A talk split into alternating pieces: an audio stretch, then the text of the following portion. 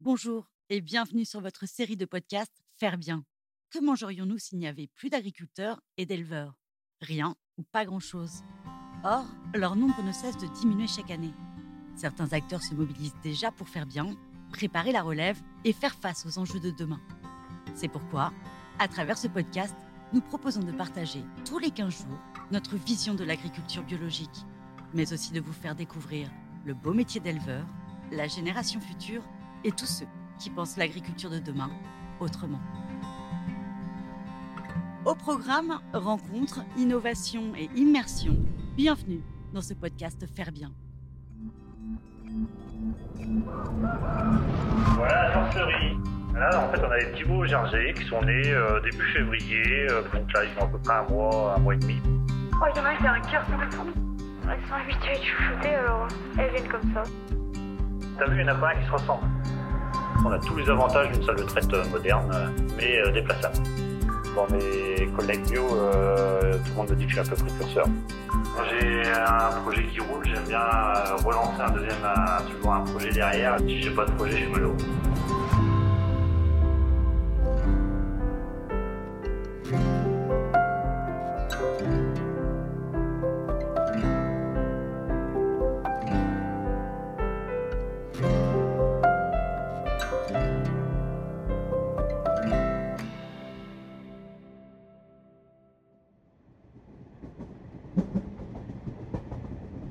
Bienvenue à vous. Aujourd'hui, cap sur Formigny-la-Bataille, près des plages du débarquement.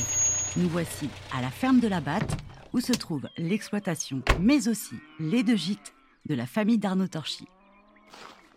Souvenez-vous, dans notre dernier podcast, nous avons fait la connaissance d'Arnaud, un ancien livreur de lait, devenu producteur pour faire bien à 40 ans.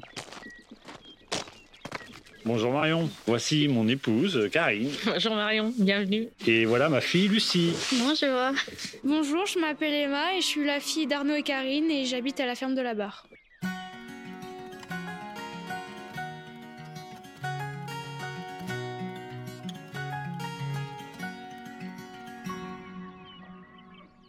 Au programme de cet épisode bien rempli, une remarquable aventure humaine pour cette famille qui a restauré de fond en comble une ancienne écurie. Nous irons voir des petits veaux adorables et vous découvrirez par ailleurs la Jersaise, une race de petites vaches joueuses et très curieuses. Vous pourrez entendre Papillote qui aujourd'hui porte une cloche autour du cou et a décidé de nous en faire profiter. Nous irons aussi voir une salle de traite révolutionnaire sortie tout droit de l'imagination d'Arnaud. Enfin, vous ne repartirez pas sans découvrir une recette de dessert 100% normand, la Torgoule, et dont vous nous direz des nouvelles. Et ce n'est pas n'importe quel jour aujourd'hui à la ferme de la Batte, puisque ce sont les 18 ans d'Emma, l'aînée de la famille, qui est élève au lycée agricole et pour qui c'est aussi l'année du bac. Et donc après un excellent repas préparé par Lucie, la cadette qui a 15 ans et qui est en école de restauration, direction la nurserie, en compagnie d'Arnaud, de ses deux filles, escortée de près par deux chiens de la maison très sympas, Noisette et Ramsès. Et nous voici partis tous ensemble pour aller voir les petits veaux de l'exploitation.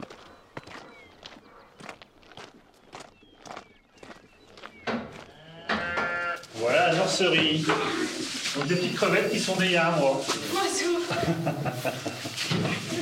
Et ben là, en fait, on a des petits veaux gergés qui sont nés euh, début février euh, pour les premiers. Euh, donc là, ils ont à peu près un mois, un mois et demi pour les plus âgés. Il y en a deux qui sont un petit peu plus gros, qui sont nés tout début décembre. J'avais deux vaches qui étaient décalées un petit peu dans les vélages. Mais euh, ouais, bah là, ils sont, sont nourris au lait. euh, donc après la traite, je, je ramène le lait au veau. Et ils sont nourris en, en bac collectif, donc au bar. Alors là, ils ont un seau euh, avec de l'eau, ils ont aussi euh, du maïs grain et à volonté et, et du foin à, à manger. Et, euh, mais en plus, le matin, ils ont le 2 litres de lait euh, matin et soir, euh, chacun à boire. Alors un veau gerger, ça naît à, à peu près à entre 15 et 20 kilos à peu près euh, pour les, les plus petits, on va dire 15 kilos. Et euh, là, à cet âge-là, ils sont arrivés à, au poids de 50 kilos à peu près. Ouais, ça pousse très vite. ouais. Mais ce qui est marrant, c'est qu'il n'y en a pas un qui a la même tête, tu peux vraiment la Euh, reconnaître. mais tu vois, il y en a d'autres, euh, ils, sont, ils sont tous différents. Bon, on va aller voir les vaches et tu vas, tu vas vite comprendre.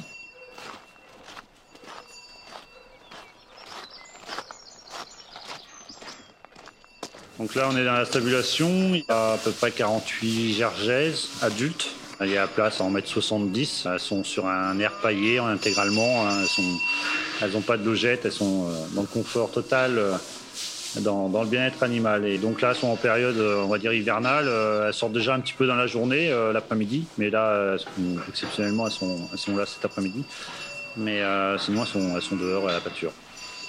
Et à partir de quand ils vont faire les nuits dehors? Faut pas que les nuits soient trop froides, je veux dire. Voilà, faut qu'au moins qu'il fasse 7-8 degrés la nuit. Faut pas qu'il y ait trop de, de gelée. Quand les gelées sont finies, euh, et que les écarts entre le jour et la nuit soient réduits. Et pourquoi celle-là, elle a une cloche et pas une autre? C'est euh, un cadeau qu'on m'a fait euh, Mimosa. Alors, je sais pas si tu vois ce que c'est. Ouais, je le connais, j'ai fait son interview. Dans le cadre de Mimosa, il y a quelqu'un qui m'a payé une cloche. euh, voilà. Et oui, si vous faites partie des fidèles de nos podcasts, rappelez-vous, nous avons déjà fait la connaissance de Florian Breton, le fondateur de Mimosa, cette plateforme de financement participatif spécialisée dans l'agriculture.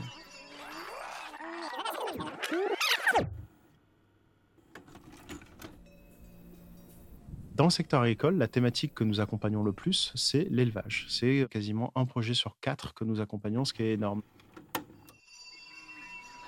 Et pour Arnaud, c'est un système qui a aussi très bien marché. Quand j'ai quitté euh, mon entreprise, euh, j'ai fait une collecte, euh, une demande de collecte. ouais. Ça a Voilà. bien marché? Très bien marché. On a atteint l'objectif euh, des 100% en, en un mois, donc euh, non, parfait. Ah, génial. Ouais.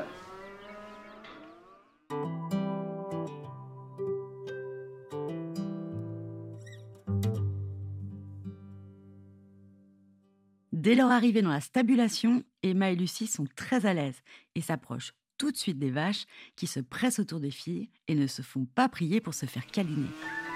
Elles sont habituées à être chouchoutées, alors elles viennent comme ça. Et tu peux les câliner et. euh, Mais bon, on a aussi nos préférés, donc c'est pour ça que y en a plus qui viennent vers nous. Celle qu'on voit devant nous, c'est c'est la mienne, c'est ma vache. C'est la 502 et elle s'appelle Oxygène. D'accord, toi t'as une vache? Ouais, moi c'est la 517 et c'est papillote. Et elle t'en connaît? Oui, Elle arrive là.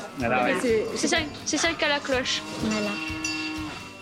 Et quand, et quand vous venez, elle se laisse faire euh, des petits câlins, Ah des oui. bisous. euh. Si tu peux approcher, mais euh, tout de suite, elle va, elle va venir envers toi. hein. Elles sont super sympas. Elles nous feront jamais de mal. Et elles sont plutôt petites, c'est des petits formats. Petit format, ouais. C'est des vaches euh, qui, euh, qui pèsent que 450 kilos euh, adultes. Euh, ça reste une petite vache hein, par rapport à une normande ou, ou une holstein.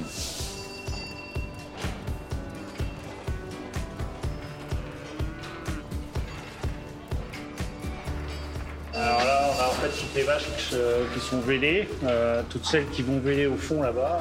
Et de l'autre côté, on a toutes les genisses euh, qui vont être inséminées au printemps ou qui vont passer par le taureau. Parce que moi, je suis en village groupé, donc euh, au mois d'avril, on met tout le monde en reproduction pour avoir en février l'année prochaine euh, le maximum de vélages sur une courte période, de manière à ce qu'elle fasse un lot euh, au démarrage de la pousse de l'herbe et que ce soit une alimentation le plus naturelle possible. voilà. Et alors justement, là on est début mars, c'était sur la- les dernières naissances. Est-ce que tu peux nous montrer euh, le petit dernier? Le petit dernier, oui, bah attends, on va le trouver. Il doit pas être bien loin. Il est par là. Il est ici. La petite crevette. Ah ouais, adorable. C'est une fille, elle est née euh, avant-hier, voilà. Elle est à porte numéro 61, elle vient du département de l'Orne. Sa mère, c'est Odyssée. Alors, euh, le petit veau, il s'appelle Sirène. T'as vu, il n'y en a pas un qui se ressemble. Oh, il y en a un qui a un cœur sur le front. Ouais, il est Ouais. magnifique. C'est Sissi. Et on l'appelait Sissi, parce que sa mère, c'est Paillette. Adorable. Et comment elles se comportent, les autres femelles, avec euh, les, les Elles, elles petits elles autres font absolument pas, euh, elles leur font pas de mal. Elles vont peut-être le repousser, mais elles vont pas le- leur faire de mal. Est-ce que tu peux m'expliquer comment ça se passe une naissance classique dans ces cas-là? Et ben, en fait, euh, les vaches elles vèlent en général toutes seules, hein, sans, sans aide de, de l'humain. Soit elles vont faire le matin vers 5h30, 6h euh, le veau, ou vers 18h le soir, ou voire le midi. Et en général, elles savent que l'éleveur est dans ces parages-là euh, et que s'il y avait un souci, l'éleveur pourra intervenir. Et souvent, elles attendent, elles attendent ces heures-là. Un vélage classique, ça dure combien de temps par rapport au... Ça peut aller de, en 20 minutes comme en, ça peut prendre deux heures. Voilà. Mais en général, euh, sur une vergette, c'est hyper rapide. On va dire qu'en 30 minutes, c'est fait. Et à partir de ce moment-là, comment ça se passe pour le petit veau? Alors, en fait, le veau va sortir. Il marche pas euh, dans les premières minutes, on va dire. Il est, la, la- la mère va, va le lécher, euh, va l'assécher, on va dire, et le nettoyer, et tout ce qui est placenta. Après, une fois qu'il est un peu réchauffé, qu'il a pris un petit peu de tonus, là, il va se lever dans, les, dans le quart d'heure qui suit, et, il va direction la mamelle, et il va le colostrum tant qu'il peut. Et là, ça veut dire que tout va bien, quoi. Et tout va bien. voilà. En général, quand un veau euh, euh, s'est levé rapidement, a été boire un- une bonne quantité de colostrum, euh, c'est un veau qui aura très peu de problèmes dans la suite.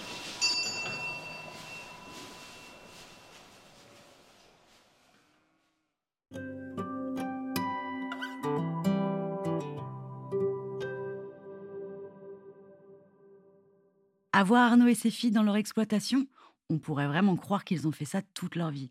Et pourtant, ça ne fait pas si longtemps que la famille Torchy est dans l'élevage laitier. Nous, on a acheté euh, l'exploitation en septembre 2017. À la base, on était plutôt sur un projet euh, au vin et avec création de gîtes. Donc euh, là, on a démarré les deux gîtes, euh, un en 2008 et un en 2019. Et maintenant, je viens de, perdre mon emploi, on va dire. Parti sur une reconversion en, en vache, atelier vache laitière. Et donc, j'ai acheté des genisses à 4 mois. Je les ai achetées petites, euh, de manière à ce qu'elles s'habituent chez moi. Donc, sont arrivées euh, en 2018 et donc on les a élevées. Elles se sont habituées au microbisme, au bâtiment, au champ. Et, et, euh, et là, donc, on est dans les premiers villages et tout se passe bien.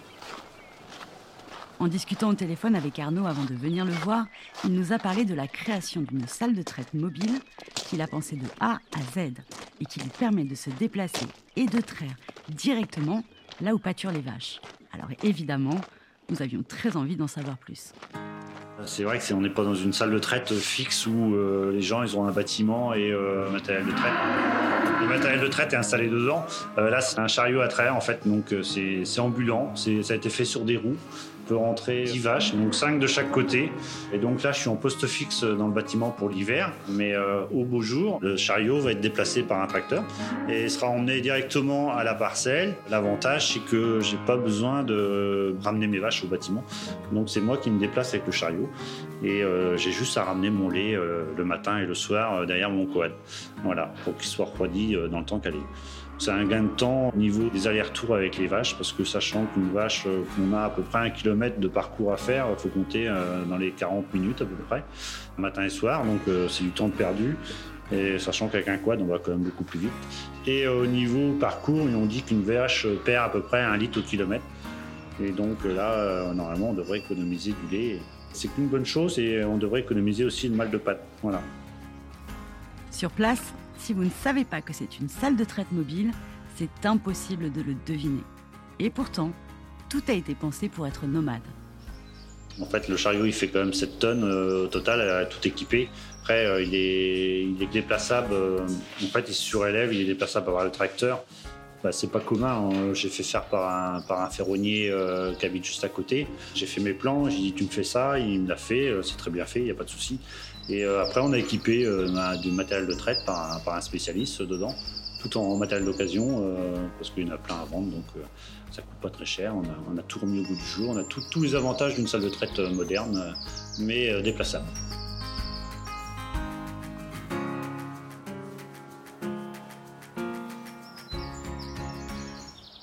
Et euh, comment t'as eu l'idée Ça s'est fait euh, en montagne. Euh, Après, j'ai jamais vu ce système-là euh, parce que moi, je suis quand même en 2 x 5, euh, en 4 mètres euh, 20 de large, 6 mètres, euh, 8 mètres de long, on va dire.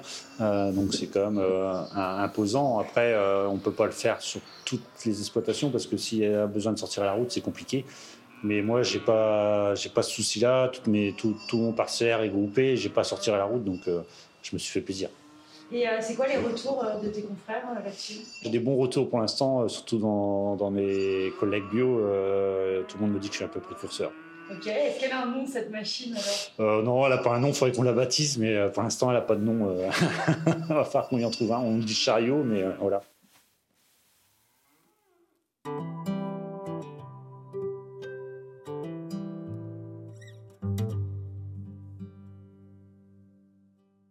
Alors que nous repartons dans la partie habitation, nous traversons à nouveau cette magnifique cour carrée qui constitue une partie de la ferme de la Batte. Il s'agit d'une bâtisse ancienne chargée d'histoire et qui a servi un temps d'écurie. J'ai pas encore toute l'historique de ce bâtiment. Euh, on a des petits bouts d'histoire. Alors je sais pas, il va falloir que j'arrive à aller aux archives départementales et essayer de potasser euh, parce que ça fait trois ans qu'on est là, puis on a été beaucoup dans les travaux et puis on, dit toujours faut qu'on y aille, faut qu'on y aille et puis on n'a pas encore. euh. Alors soi-disant que à 300-400 mètres là, euh, de, de l'autre côté là, il y a eu une piste pour les chevaux qui a été faite pour un voisin. là. Et euh, sur cette piste, ils ont trouvé les ruines d'un vieux château qui appartenait à Guillaume le Conquérant. Euh, toutes les pierres apparemment auraient été récupérées pour construire ce corps de ferme. C'est une hypothèse, hein, euh, je ne peux pas vous la confirmer. Donc euh, la fin de la construction aurait été finie en 1918 apparemment.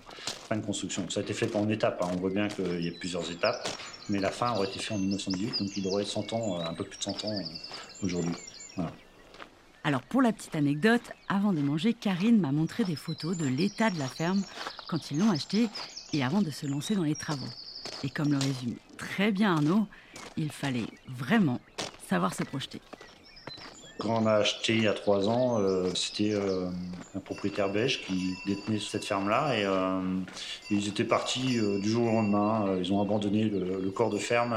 Ça faisait plusieurs années qu'il était à l'abandon. En fait, nous, on a eu un coup de cœur pour ce corps de ferme et on s'est projeté tout de suite. On a vu qu'il y avait un potentiel, autant pour moi pour l'agriculture, parce que je suis passionné d'agriculture, et j'ai vu que j'avais 48 hectares euh, regroupés autour de la ferme sans sortir à la route. et, euh, c'est c'est superbe. Et mon épouse, elle, qui a fait euh, une licence en langue étrangère, euh, s'est dit euh, ouais, je vais pouvoir démarrer du tourisme, voilà, euh, pour me servir de mes langues. Et toi, Lucie, euh, la première fois que t'as fait un musical, c'est Bah, c'était bah, un peu abandonné. Ça a été un peu dur au début. Ouais, tu faisais la tête, tu t'es dit qu'est-ce que c'est que ça euh Voilà, c'est ça. Et T'étais corvée de travaux ou pas Tu nous as mis la main Oui, on a mis maman à la pâte, on a aidé maman et papa. Quand on discute avec Arnaud, on comprend assez vite que les travaux et les nouveaux projets, Karine et lui, eh bien ça ne leur fait pas peur. Alors après avoir aménagé leur habitation, créé deux gîtes, une exploitation, eh bien ça continue et c'est pas prêt de s'arrêter. J'ai un projet qui roule, j'aime bien euh, relancer un deuxième, euh, toujours un projet derrière. Je, si j'ai pas de projet, je suis malheureux. Non, il faut des projets. C'est plus fort que moi. Alors là, on est en train de faire des chemins, on est en train de créer un kilomètre cinq de chemin en fait pour desservir toutes les parcelles. Donc euh, les vaches pourront aller d'une parcelle à l'autre en passant par un beau chemin bien encaissé, euh, sans se faire mal aux pattes, euh, sans, sans, ait des trous. Il suffira de, avec un, des jeux de poignées euh, de fil électrique, euh, de guider les vaches comme on veut euh, d'une parcelle à l'autre. Ça sera un jeu d'enfant. Et après, la deuxième étape, bah là, il y a deux ans de travaux dans les parcelles, aménager tout, mettre en place les, plateformes pour le chariot, tout ça. Après, voilà, j'espère qu'on pourra faire peut-être de la transfo. Et puis, pourquoi pas, peut-être, un jour, faire autre chose, je sais pas, une berge, un- un- il y a des idées qui trottent. Ce qu'on peut faire, le potentiel qu'on aura.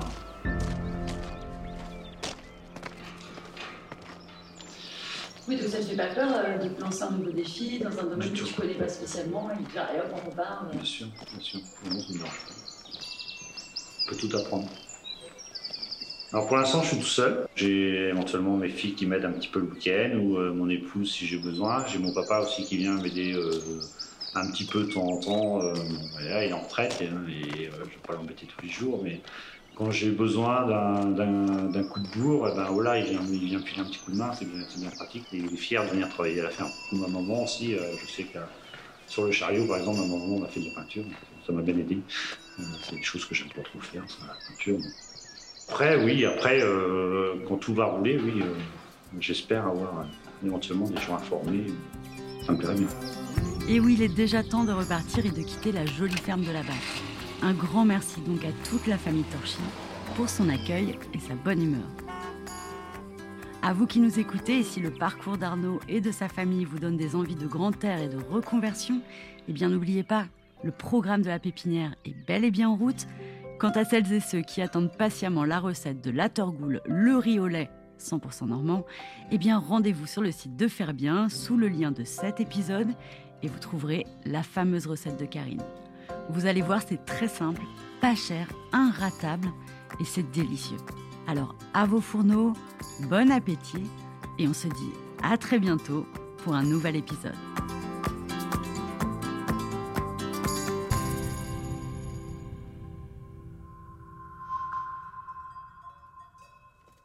Vous avez aimé ce podcast? N'hésitez pas à nous laisser un like ou un commentaire sur votre plateforme préférée. Et pour ne manquer aucun épisode, abonnez-vous. À bientôt